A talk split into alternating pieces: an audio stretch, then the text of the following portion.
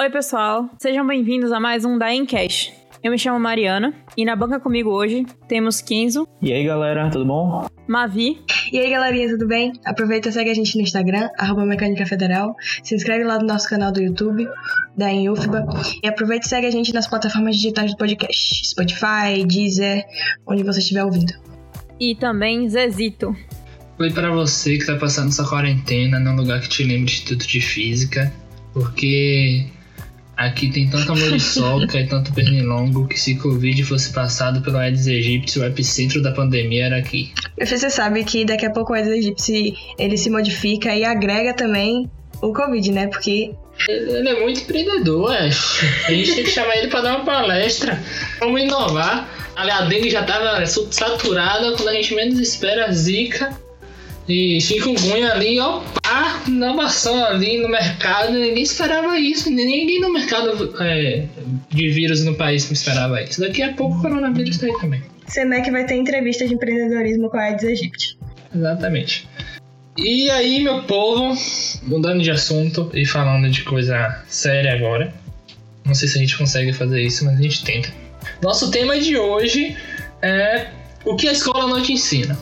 Então, basicamente isso. É um tema muito importante, é muito discutido hoje, né? É, o sistema de educação do Brasil, principalmente questão de ensino médio, que é, às vezes é muito focado naquele estudante virar uma máquina para fazer um Enem, um vestibular. Tem muitas coisas que ele poderia aprender, não aprende por causa desse foco que não tem. Então a gente tem muito, muitas coisas que a gente não desenvolve, que deveria desenvolver, e aí a gente acaba tendo que correr mais atrás ainda na universidade, aprender muitas coisas Coincidentemente, eu peguei um material que uma vizinha minha que tá no interior pediu para pegar, e ela é professora e psicopedagoga, e ela pediu para pegar um material na mão dessa mulher, e ele trazia exatamente isso, de acompanhamentos é, dentro das escolas para desenvolvimento de habilidades sociais, organização, comunicação, e é um material, tipo, muito, muito massa. No caso, eu dei uma olhada, né, porque era era muita coisa. E aí eu perguntei como é que funcionava para ela aplicar isso e ela disse que algumas escolas estavam pedindo para ela fazer esse tipo de acompanhamento. É, justamente por isso. Então, tipo, eu pensei quando eu vi o material inicialmente que se tratava exatamente de escola de pré-fundamental, né?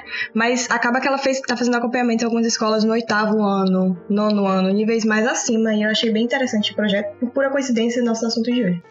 Tem informação, como diz Maurício, tá vendo aí? Uma coisa que a gente escuta muito é alunos reclamando: Nossa, velho, onde é que eu vou usar isso na minha vida? Eu não quero seguir essa área. Pra que, que eu tô aprendendo fórmula de Bhaskara? No nosso caso, até veio a calhar, né? Mas na maioria das vezes, é, o colégio ele poderia focar muito mais em, em coisas que são muito mais úteis para a vida no geral. Como o Mavi estava falando aí, talvez um, aprender um pouco sobre oralidade, né? aprender a como estudar aprender uh, inteligência emocional. Então são coisas que a todo mundo vai levar para a vida e, e tem uma utilidade qualquer que seja a área que você vai seguir. E eu acho que isso vai também muito de como se prepara os estudantes para fundamental, ensino é, fundamental, ensino médio, que é você vem preparando ele já para ele literalmente ignorar todo esse tipo de conhecimento relacionado à comunicação, organização, porque se aparecer isso na sala, ele já, já acha que é aula vaga, que é aula que ele não vai prestar atenção, que é coisa que não é importante. Então, tipo, não se trata só de você insistir naquilo e falar, não, agora a escola vai ter para ensino médio, terceiro ano, é, aula sobre organização o aluno vai chegar, olhar aquilo ali e falar, tá, mas eu não vou usar isso pro Enem, então eu preciso para quê? Eu vou usar esse horário para fazer outra coisa. Perfeito. Acho que é um processo não só das escolas, mas talvez a próprio, própria forma de seleção das universidades, né? Quando a gente olha algumas universidades do exterior, elas, claro, têm uma prova de conhecimentos que a gente pode falar que seria o nosso Enem, mas também não é só isso. As universidades tentam olhar o que o aluno é além disso, o que ele fez é, ali na, na, sua trajetória, dentro de, da escola. E o que não tem aqui, você faz uma prova, tem que tirar uma nota, uma nota alta, então você tem que se matar para estudar. Então realmente vai ter momentos que a, a, a mente do aluno de ensino médio vai, ele vai pensar: eu tenho que estudar para Enem porque eu tenho que entrar na universidade. Se eu entrar na universidade, isso aqui não vai servir para mim de qualquer forma. Vou, não vou assistir isso e vou estudar pro Enem porque é o que importa para mim. Então é um processo que vai desde você desmistificar a mente do estudante quando ele está no fundamental, começando a trilhar ali os ensinos, quando ele começa realmente a conhecer as suas matérias, né, a ciência por trás de, das matérias que ele estuda, até ele ser selecionado para a universidade. Então ele tem que trabalhar isso não só quando chega no terceiro ano do ensino médio, mas tem que ser algo enraizado, que a, a importância disso e a necessidade desde o início. Né? Organização, inteligência emocional, inteligência financeira, é, aspectos como esse. Tem também aquela questão de você tratar todo aluno igual, né? Como se todo mundo tivesse o mesmo ritmo de aprendizado, os mesmos interesses. Tipo, sem necessidade disso hoje em dia. Cada um tem um, um evoluindo de uma forma. Então, é, essa, esse padrão que eles, que eles estabeleceram parece aquela coisa de fábrica, né? Tipo, entra o aluno, sai o produto, pronto. Aí, aí vai padronizando. Tem escolas hoje em dia que usam métodos muito mais, mais dinâmicos de aprender. O aluno aprende sozinho, que é uma coisa que falta né, muito na escola, é você ter capacidade de pegar um livro e aprender sozinho, né?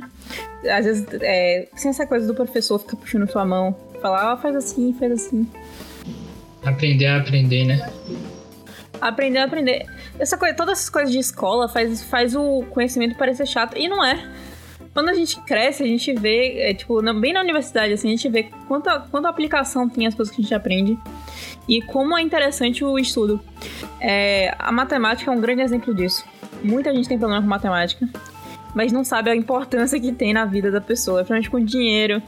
Principalmente quem, quem, quem, quer, é, tem, quem quer desenvolver estratégia para fazer alguma coisa. Precisa de matemática, precisa pensar. Tipo assim, antigamente, as pessoas desenvolviam a ciência sozinhas. Tipo, você tinha um interesse em comum, você estudava, gostava de estudar luz. E aí você pegava e estudava sobre a luz e, e aprendia, fazia os experimentos. E aí você compartilhava em cartas com outra pessoa que também gostava de estudar sobre isso.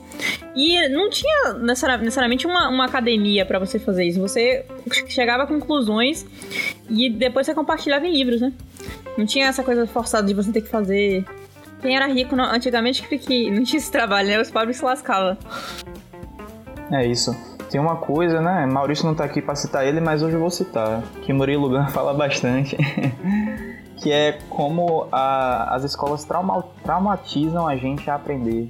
Porque a gente aprende na escola através do medo, né? Então, se você não estudar, você vai perder na prova. Se você não estudar, você vai, você vai perder no Enem, você não vai ter um futuro. Então é na base da, da coerção, da obrigação ficou dentro da pessoa isso aí. Tipo, porque até hoje eu fico arrepiada com prova. Dá uma agonia, dá um desespero. Sendo que, tipo, você nunca vai. Você nunca vai parar de aprender na sua vida, né? Porque o mundo tá em constante movimento. Se você para de aprender, você fica obsoleto. Isso é uma coisa que te engana na, na escola. Você acha que. Tipo, eu lembro que eu dos comentários, ah, eu não quero estudar muito depois que eu sair da escola. Não tem isso, gente. Você vai ter que estudar a vida toda. Isso, você vai estar aprendendo eternamente, entendeu? Você vai estar estudando eternamente. e você tem que aprender a gostar de estudar.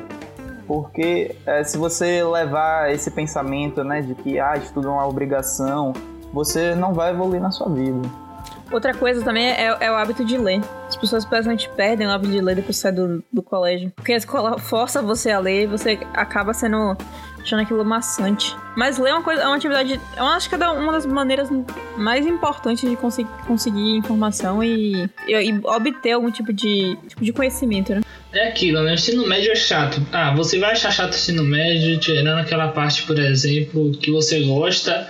É, geralmente naquele pessoal que tem de exatas, por exemplo, ah, uma física, uma matemática. Parte de português sempre é chato. Gramática sempre é chato. Isso aí não tem discussão. um, um, dia a gente tá criticando civil, aí a gente se retratou com civil, no próximo a gente se retrata com a galera que gosta de português. É. E, mas, por exemplo, outra matéria que eu sempre odiei era biologia. Mas biologia é foda, velho. Biologia era chato pra porra no ensino médio. Desculpa o pessoal de biologia aí, mas é, era muito. A única parte de biologia que eu gostei, eu gostei de estudar foi genética. Mas você começa a ver um documentário de biologia aí, você fica loucão, tá ligado, velho? Porque o negócio é massa. Loucão.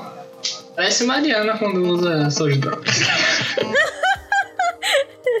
Biologia também, tá vendo? Biologia também. É, Zezé tinha falado um pouco do, das escolas em outros países. E lá no Japão, é, os alunos eles têm muito mais é, opções, né, quando eles estão no ensino médio, então no ensino fundamental mesmo. Desde criança eles, eles já têm contato com aulas de música. Você chega no, no almoxarifado assim do colégio, tem vários instrumentos e aí cada um escolhe um ou pode ir passando por outros. Dá um, dá um enfoque bem legal nos esportes. É, que é uma coisa que eu acho que falta muito aqui. É, aqui basicamente a gente fica sem opções, né? gente acha que, pô, vou pro ensino médio, vou, vou conhecer várias áreas, né? Vou ter várias opções, mas na verdade, em vez de te dar várias opções, ele só te dá uma. Rapaz, você tem que fazer o Enem, velho. Focado no vestibular mesmo. É, ele te restringe. Ele te restringe absurdamente. A ideia é que quanto mais você cresça, mais amplifique o ramo de opções que você tem. Mas a nossa ideia de, é, de ensino e escola é sempre como um funil. Ela sempre vai afunilando, afunilando, e você acha que vai ser assim pro resto da vida. Aí você entra na faculdade e abre um mundo de possibilidades que você não estava esperando. Porque você vem no ensino médio sempre fechando mais a cabeça, fechando mais a cabeça, fechando mais. Aí você cai numa ufuba da vida e você não sabe pra onde você vai. Porque tem tanta opção que você simplesmente se perde. Kenzo falou do esporte, né? Esporte e educação juntos só me faz lembrar dos Estados Unidos, né? Como eles funcionam. Porque os caras, tipo, eles conseguem incentivar a educação e potencializar o esporte nacional. Eles são uma máquina de é, medalha olímpica o tempo todo. Exatamente. E, tipo, como é que funciona muitas vezes essa máquina de medalha olímpica? É, eles incentivam os alunos de escola a praticarem os esportes. E aí tem muitos esportes que, quando ele vai terminando no ensino médio, ele vai se destacando, vai continuando. Esse aluno, às vezes, ganha a oportunidade de ter uma bolsa numa universidade é, por causa do esporte, onde ele vai praticar aquele esporte. E aí, através da, das universidades, ele pode se tornar um atleta olímpico, pode ir para uma grande liga americana, porque, por exemplo, a NBA o draft da NBA é muito, tem muito estudante universitário que joga das ligas universitárias da NFL, que é a liga de futebol principal, a principal liga de futebol americano também. Então, além de eles, desse, dessa galera ter essa opção é, do esporte, que é aquilo que eles estão fazendo, se tornarem realmente grandes esportistas, eles estão ali se é, preparando academicamente, porque se não, se não conseguirem ir, para a liga principal, eles se formaram, têm a profissão. É isso mesmo, você percebe muito que os atletas dos Estados Unidos são atletas formados, tipo, construídos desde pequeno. Aqui são os pontos fora da curva, né? Claro que eu, não tô desmerecendo em momento algum os atletas daqui, até porque os que vão para as Olimpíadas, eles têm treinos absurdos, mas são literalmente pontos fora da curva que tiveram a oportunidade ou criaram a oportunidade de fazer isso. Enquanto que nos Estados Unidos são literalmente eles são formados desde pequeno, se você mostra um mínimo de habilidade para aquilo, você tem treinos árduos até você ficar estupidamente bom e, e parar na Olimpíada e, e parar numa liga de beisebol. E no Brasil você não tem um incentivo, né? Se você, ah, você tem talentos para você treinar pra caramba, você não vai ter incentivo. A gente tem atletas olímpicos, medalhistas olímpicos que não tem um incentivo é, nenhum no país é hoje e tem que ir pro exterior para ter para treinar, para se manter num alto nível para competir no Mundial e para a Olimpíada, Olimpíada e tentar medalha novamente. Então, é uma coisa totalmente desestruturada que as pessoas não relacionam o ensino multidisciplinar, né? Tipo, você aprender matemática, aprender português, aprender música é importante, aprender esporte é importante. Tem muita coisa que esporte ensina para as pessoas que não, não, é, não é algo verbal. Seja a disciplina que você tem que ter e você vê como é que você melhora no esporte, isso dá até um incentivo. Além da endorfina que libera, né? É isso. Eu acho que o colégio tinha que ser um local para você descobrir os seus talentos, né? Descobrir o que você gosta. Como, como o Zé falou aí, né? Vai que você tem uma tendência para os esportes, vai que você tem uma tendência para o mundo artístico. E acaba que quando você vai para o ensino médio, não existe, né? Mais esse negócio de tendência, é tudo, tudo é cortado. Você vira, como a Mariana falou, você entra dentro da esteira e vai sair um produto igual aos outros, né? No final dessa esteira. Isso entra no âmbito é, Mari comentou sobre essa ideia de você ter um ensino multidisciplinar, né? Entra no âmbito de como o profissional ele é formado hoje no Brasil, tipo a ideia de que você é focado só naquela área. Ah, porque eu sou de exatas e não sei nada de nenhuma outra área, porque não importa saber nada de nenhuma outra área. E não é assim que funciona. Eu acho que a gente comentou na nossa palestra de soft skills a questão do conhecimento em T. E para você conseguir ser um, você atuar de forma positiva na sua área, você realmente ser um bom profissional, você conhecer muito bem da sua área, obviamente e você ter é, ideias sobre várias outras áreas para você solucionar problemas de forma é, ampla, de forma correta, de forma efetiva. Então, tipo, a ideia da, da educação é exatamente te formar uma pessoa para o mundo, um cidadão, alguém que vai atuar bem é, ao longo da vida, seja como profissional, seja na vida pessoal. E a gente está muito acostumado com o nosso modelo de educação de ter uma formação de você é bom nessa área, então você vai ficar só nessa área, você vai direto nessa área, não tem mais nada. Você não é, você é bom em exatas, então você não precisa aprender a, a redação bem, você não precisa a ideia de natureza muito boa, porque não é a sua área. Você foca só nessa parte aqui e vai. Eu, além disso, tem tem a questão também que você, falou, né, de focar numa área só.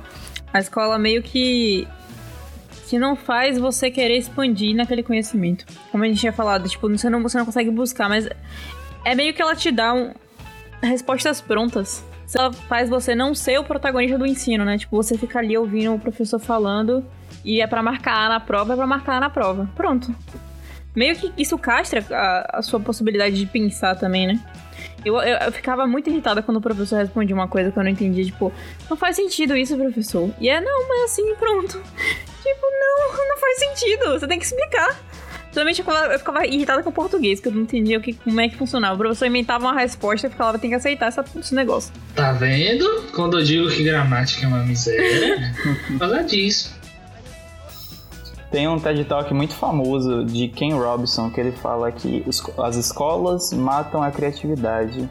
E é justamente sobre isso. A gente, a gente tem muito medo de errar, né? Porque na escola a gente é condicionado a isso. Se todo mundo sabe que se você errar, você não vê o ponto, né? Você não passa na matéria e tal. E por causa disso, a gente tem muito medo de inovar. Eu acho que isso aí reflete muito. Pelo menos eu sinto muito isso, né? É, quer ficar sempre na mesmice, fazer o seguro por causa que é, vai que dá errado, né? E todo mundo cai para cima da gente. Então acaba que ela inibe muito a inovação da, dos alunos por causa desse modelo, né? É, punitivo, uma vez que você erra. Não só inibe esse lado, essas, é, não, não só inibe esse lado de inovação, mas também não trabalha o lado emocional, né? É, a gente trabalhar as emoções dos estudantes, ter uma inteligência emocional, o estudante fica ali sobrecarregado o tempo todo, tá ali, porra, tem que. Enem, Enem, Enem, vestibular, vestibular, vestibular. E aí surta, chega na universidade já doidinho. A, a universidade às vezes não ajuda também. E aí se não faz terapia, dá merda. Me identifiquei. O número de pessoas, é sério, o número de pessoas que engordam na faculdade por causa de estresse, por causa de compulsão alimentar, é muito grande. É, a pessoa não lida muito bem com. Para de fazer exercício, aí tem que se dedicar à faculdade. E aí começa a ter ansiedade, começa a ter transtorno. Eu, eu, eu fiz terapia, mas. É, tipo. Não foi até. Não foi, não bem assim a terapia que me ajudou a resolver o problema. Meio que eu negava também o problema, entendeu? Meio que a escola nunca me, me me provocou isso do que a faculdade provocou, por exemplo. Faculdade provoca emoções muito muito intensas, na verdade, assim, né? É você lidar com a frustração de uma prova que você não faz bem. É você lidar com a, com a falta de tempo que você não tem para estudar tudo que tem. É a frustração de, de você ver seus colegas indo bem e você se dando mal. E você se entender por quê. E aí também tem a questão do de ensinar a ser a, a pessoa, até autoestima, né? De você mostrar, olha, você consegue, é só você estudar. Olha, esse processo é assim e tal. Todo mundo, se, se todo mundo consegue, você também consegue. Então, essa coisa que a escola não trabalha, porque era muito, tudo muito simples, né? Era você chegar lá, marcar um A, marcar um B, o professor fez assim, fez e tal. E na, na faculdade não é assim, né? Na faculdade o professor fala, o livro é esse, vocês estudem, podem frequentar a aula ou não. E, e aí, na hora da prova, a surpresa, ninguém sabe exatamente como é. Essa liberdade é, é boa e perigosa ao mesmo tempo, né? Porque ela dá espaço para muita coisa. Ela te força a criar um desenvolvimento. E esse desenvolvimento pode ser bom ou ruim. Então, tipo, você pode dar sorte de primeira você criar um desenvolvimento com essa liberdade que vai ser ótimo para você, você cresceu de primeira, mas normalmente 90% das pessoas surtam. A verdade é essa. 9 a cada 9. Exatamente. É, você não sabe lidar exatamente com todo esse tanto de informação e de É literalmente porque, tipo, a escola ela te dá tudo muito pronto. Em todos os sentidos da coisa. Todos, absolutamente todos os sentidos da coisa. Ela te entrega tudo pronto. Até a visão de futuro que ela te dá, ela te dá o futuro pronto. Lá você vai passar no Enem, fazer a faculdade e estará tudo perfeito quando você passar na faculdade. Só que ela não te explica que, na verdade, tudo começa quando você passa na faculdade. Até o lanche ali, ó, da cantina, já, já, você já tem o caminho certinho onde vai conseguir, bonitinho, prontinho. Oxi, na faculdade você não tem dinheiro pra isso. Ele tá com a frustração de dinheiro também, né? A frustração da falta de dinheiro. Voltando um pouco para aquele papo de inteligência emocional, ela não vai ser só, só boa para individualmente para você, né? Para você poder controlar a sua própria cabeça, para ela não te sabotar. Mas também nos melhora como seres humanos, por causa que uma vez que a gente entende as fragilidades do outro, a gente entende as qualidades, a gente reconhece o quanto o outro é importante na nossa vida, né? É, a gente começa a tratar eles do jeito que a gente gostaria de ser tratado. É, como a gente sabe, na empatia, Exato. velho, ela... Se todo mundo tivesse, era 70% dos problemas sociais do mundo hoje estariam resolvidos. É ser cidadão, né? É aprender a ser cidadão. E a escola tem até aqueles projetos que faz, aí une a pessoa, une a pessoa, mas nada, acho que nada se compara a você fazer um, um trabalho em grupo na faculdade. Cada um já é adulto, cada um sabe o papel que tem que fazer, e aí tem que chegar à conclusão de quem vai fazer cada pedaço. E aí tem intriga, aí tem problema, aí como resolve. Então, essa coisa de, de empatia é muito importante pra trabalhar em grupo, realmente. E é uma das coisas que mais conta quando você vai para o mercado de trabalho, né? Porque você é muito mais cobrado pelas suas habilidades de soft, de soft skill, né? Tipo, lidar com, as, com suas emoções, lidar com as pessoas, organização, do que pelas habilidades técnicas. Porque todo mundo lá é, tem a mesma categoria técnica, basicamente, né? Fez faculdade, tá no, sei lá, tá estudando o oitavo semestre, mas realmente é essa coisa que faz você se destacar mais. Comunicação, organização. Falar sobre o comportamento do seu filho. Pais, por favor, precisamos falar do comportamento do seu Os filho. pais não vão mais na, na faculdade ver essas notas, tá ligado? Não tem aquela reunião de pais que você fica tenso, não. Você fica esperando a nota entrar no sistema. Você já pensou isso na faculdade? É. Então, mãe. Seu filho vai perder por falta. É. Ele não vai passar. Porque não deu. Ele não vai pra. Quem é seu filho? Hum. Véi, eu tava vendo um vídeo de um, de, um, de um caso de um pai que foi na escola do filho, não não, faculdade, pra poder, pra poder questionar a professora que tava reclamando da monografia do filho dele. Ou seja, o cara tá na faculdade, a professora mandou ele corrigir um, ne- negócio da monografia. E ele, chamou, ele falou pro pai, pro pai poder resolver esse problema pra ele, pra poder falar com a professora. O pai dele era delegado. Que, velho? É sério, a casa tá. Eu não sei nem qual foi o estado isso. Caso até de da, do, da professora sair machucada, porque o cara bateu a mão dela na, na- na- Ele foi meio, meio agressivo, assim, bateu a mão, mão dela na porta. Não sei se foi proposital, mas enfim. Pra você ver o nível da- dessa criança. Pelo amor de Deve voltar Deus, pra pelo de amor de infância pra poder aprender a viver sozinho. Vamos, tesouro. Não se junte com essa gentalha. É bem isso, velho. Mas voltando para as coisas da, da faculdade na escola, que a escola não pratica muito, que é, como a Mavi falou, essa coisa do foco e do futuro pronto. Quando você chegar na faculdade, você vê que não tem nada disso. O seu futuro é agora, você que cria. Se você não quiser, também não é. Se você quiser sair, você sai. Essa- Essa liberdade é, é um meio que um doce amargo, né? Tipo, você lutou tanto pra ter. E agora você meio que tá sofrendo as consequências da dor de, de ter liberdade. Porque você não sabe, você não tem um caminho pré-definido. Mas isso é muito real da. É porque é algo muito gritante. Quando você tava no ensino médio, você pensava que bastava você passar na faculdade, você ia terminar a faculdade e pronto, futuro pronto, perfeito. Velho, não é nada, nada, absolutamente nada disso. Nada disso. E quanto mais tempo você passa na faculdade, mais você vê que mais incerto é o, o amanhã, quanto mais daqui a dois anos, três anos. Sim. Quem imaginaria uma pandemia que ia mudar totalmente o, a- o rumo da, da sociedade? O aluno entra na faculdade achando que vai sair com CREA, carteira assinada e a Hilux toda equipada. Né? Velho, acho que outra coisa que as colégios poderiam ensinar é, desde já, fazer networking, velho. perder assim a, a timidez, né? Começar a conversar com os colegas Que isso melhor. é outra coisa. A escola, ela costuma valorizar o aluno calado. Na verdade, você faz seu futuro, boa parte dele com networking. Então, ela deveria estimular a comunicação, comunicação, ligação com as É, pessoas. verdade. Tá vendo aí, professores que falavam que eu conversava demais? Isso é pra vocês. Mas criança também às vezes é malvada, viu? Eu, eu lembro do ensino fundamental. Sim, crianças são cruéis. Crianças são cruéis. Bullying correndo solto. Se você é diferente assim. Se você é um pouco diferente. Se Mariana você. falou isso com uma dor no coração. Fale, Mariana, a gente, a gente tá te ouvindo. Somos um grupo de apoio. Não, você Pode, pode contar sua experiência, Maria. Ela já sofre bullying hoje, imagine quando era criança. não tem ideia. Eu, vou- eu deixo essa história pra, pra outro dia. Meus transtornos. percebe essa diferença clara é, que a gente falou, eu, eu comentei, né, que você vai afunilando a ideia do ensino, ela começa bem grande no pré-fundamental.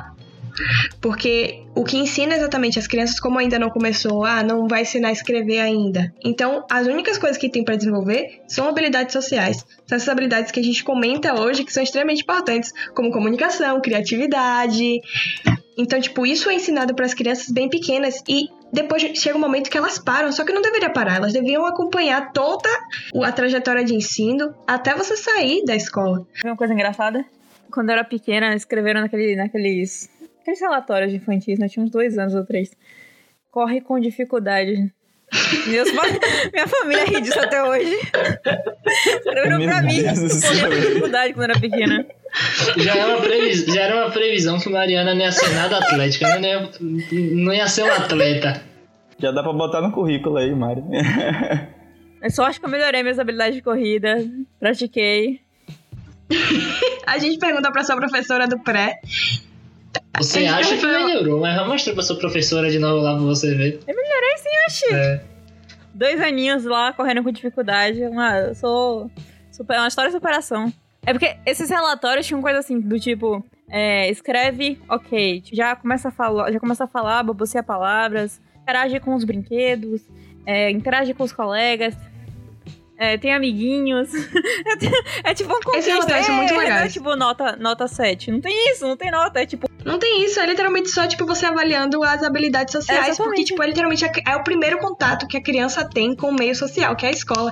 Ela sai de um ambiente que é só familiar e vai para um ambiente onde tem pessoas completamente estranhas, da mesma idade dela, e que ela tá ali. Então, os relatórios, esses relatórios é, da escola são todos disso. Ah, porque ela organiza o brinquedo depois de brincar, ela ajuda o amigo que tá com alguma dificuldade com alguma coisa. Todos os relatórios, eles mexem exatamente com o lado emocional, com o lado social, que são o tipo de desenvolvimento que deveria acontecer, tipo, você continuar estimulando isso ao longo da vida. Outra crítica que tem à escola é essa coisa da nota. Eu sei que a faculdade também segue esse esquema, mas isso não reflete o que você aprende ou não aprende. Isso, na verdade, te frustra você focar num, num número, não, não tem um significado palpável, sabe? Às vezes você aprende mais se você faz um trabalho em grupo e você não tem como quantificar isso. Do que você che- chegar lá e marcar Se uma resposta na conversa prova. valesse nota no ensino médio, eu era o professor. Ah, tem também, tem também aquelas universidades que elas não têm o o vestibular. Por exemplo, no Canadá eu sei que é assim.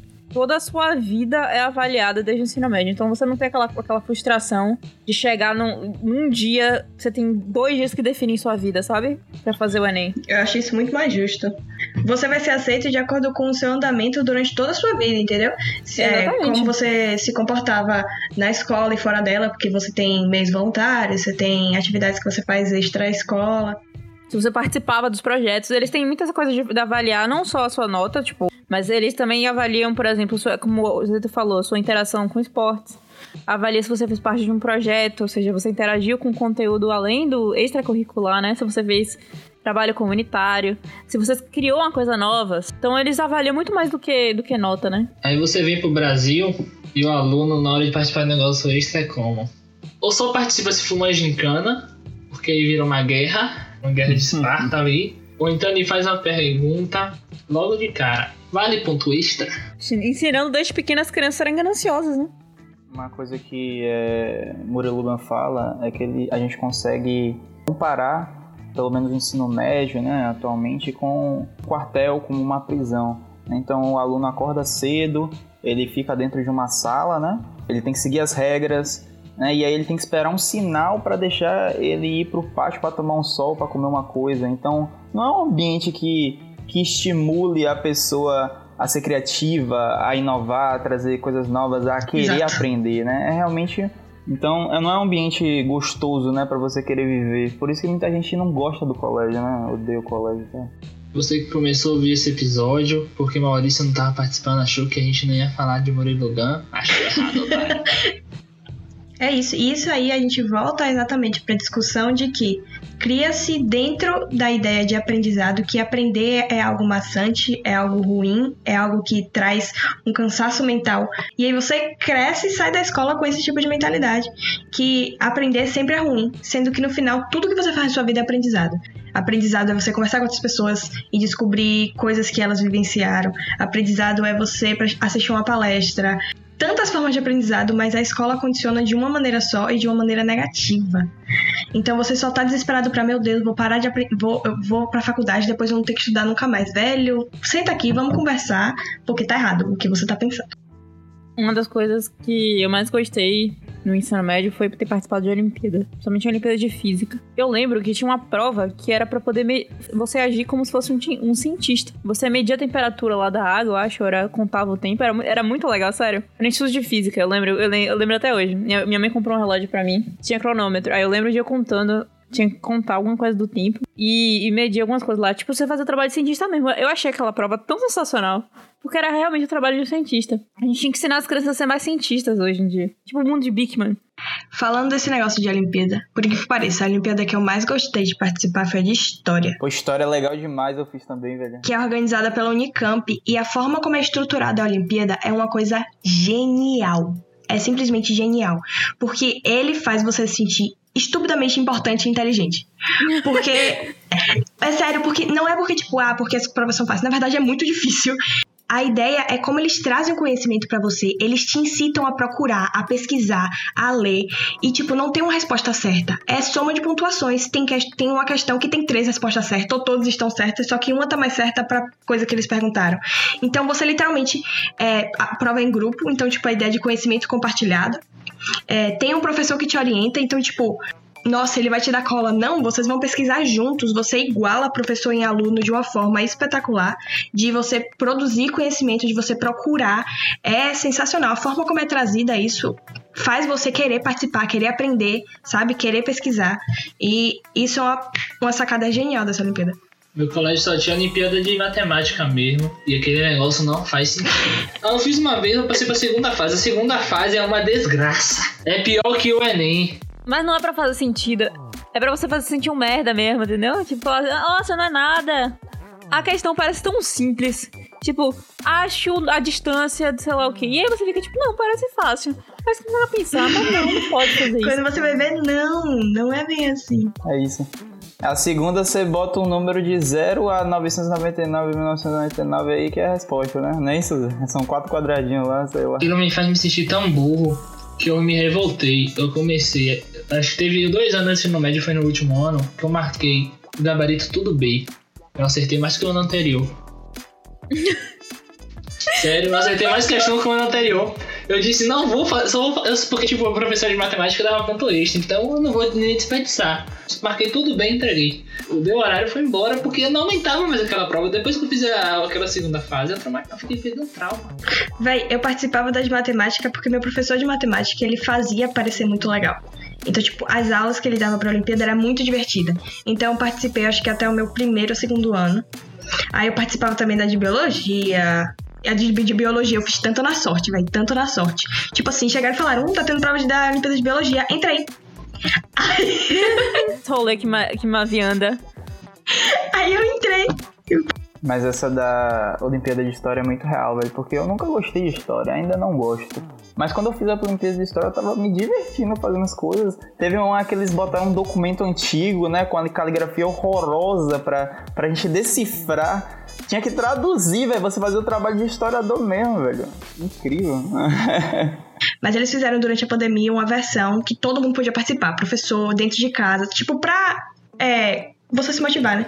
Aí eu me juntei com uns amigos meus que a gente fazia é, junto nos anos anteriores. E, velho, era muito divertido. Era coisa, tipo, a gente ligava o Meet, ficava rindo e tentando, tipo, entender as coisas. E a gente discutia as questões, tipo, você está pensando errado. Assim, eu respeito seu pensamento, mas é um pensamento burro. Eu acho que é, é isso, né, pessoas? A gente já pode encerrar aqui. O papo tá bom. É isso que as escolas deveriam ensinar a, as pessoas, né? A aprender. E, a, e aí dizer que aprender é legal. Continue aprendendo, porque é isso que, que muda o mundo, né? Você vai sempre descobrir coisas novas e vai sempre aprender. Segue a gente lá, arroba Mecânica Federal. Lembre também de assistir nossos, nossos vídeos no YouTube, da em UFBA. Temos novos vídeos. Toda segunda-feira um novo vídeo para você. E uma novidade recente do Daem. A gente agora tá no LinkedIn. Daem UFBA, vai lá, segue a gente também no LinkedIn. Se você não tem LinkedIn, tá, porque você não tem ainda, já cria logo, vai lá. Mavi criou um LinkedIn, fez o também por causa da gente, a gente fez eles criarem. Comece a usar o LinkedIn, porque o LinkedIn é importante. Então vão lá, segue a gente no LinkedIn, que tem muita coisa legal também. Beijos. Valeu, gente. Então é isso, galera. Tchau, tchau. Muito bom ter, aqui, ter vocês aqui de novo. Esperamos vocês para o próximo episódio. Tchau, pessoas.